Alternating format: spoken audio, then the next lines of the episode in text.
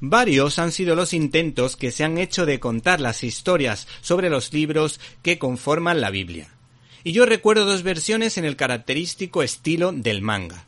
Tengo un gran recuerdo del Mesías editado por Tyndale, realmente atractivo. Y por otra parte, la editorial Mensajero del Grupo Loyola lleva un tiempo ofreciéndonos dos volúmenes de la Biblia. Uno de ellos se centra en la vida de Jesús de Nazaret, del que ya hablamos y por supuesto recomendamos, y en esta ocasión le toca el turno a la Biblia Manga, que hace un recorrido por los pasajes más importantes de este conjunto de libros.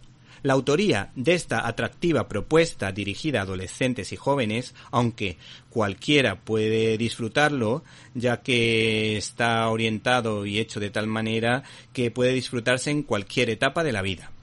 Corresponde, como decíamos, al músico, teólogo y dibujante Siku, enamorado como buen aficionado a los cómics de la figura de Superman.